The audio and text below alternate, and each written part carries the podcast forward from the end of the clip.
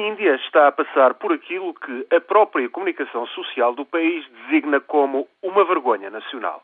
É uma história de desleixo, incompetência e corrupção. Em 2003 foi atribuída pela primeira vez à Índia a organização dos Jogos da Commonwealth. Começam este domingo em Nova Delhi. Estarão presentes 71 seleções dos países e territórios do antigo Império Britânico e, pura e simplesmente, reina o caos.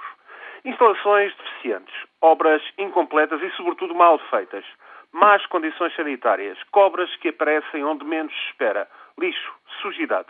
Tudo o que de mal se possa pensar está a acontecer na capital indiana. Os custos da organização, que esteve anos a fio a marcar passo, derraparam de tal maneira que a fatura está próxima dos 10 mil milhões de euros. O que irá acontecer até 14 de outubro na capital indiana é uma incógnita. A Lloyds, por exemplo, recusou segurar empresas envolvidas na venda de bilhetes, merchandising ou direitos de transmissão televisiva e radiofónica no caso de cancelamento, adiamentos, atrasos ou incidentes. A Lloyds alegou falta de informação sobre riscos de segurança, falta de informação também sobre a qualidade das infraestruturas. Assim, acabou por ser de ser o governo indiano a garantir os seguros. Aumentaram desta maneira em mais de 200 milhões de euros os custos imparáveis da organização.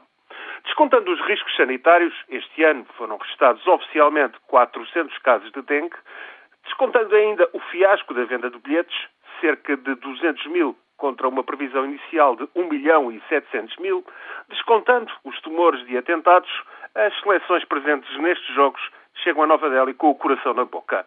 Os custos da publicidade negativa que rodeia os Jogos de Nova Delhi não estão contabilizados, mas a imagem da Índia está a sofrer um rombo colossal.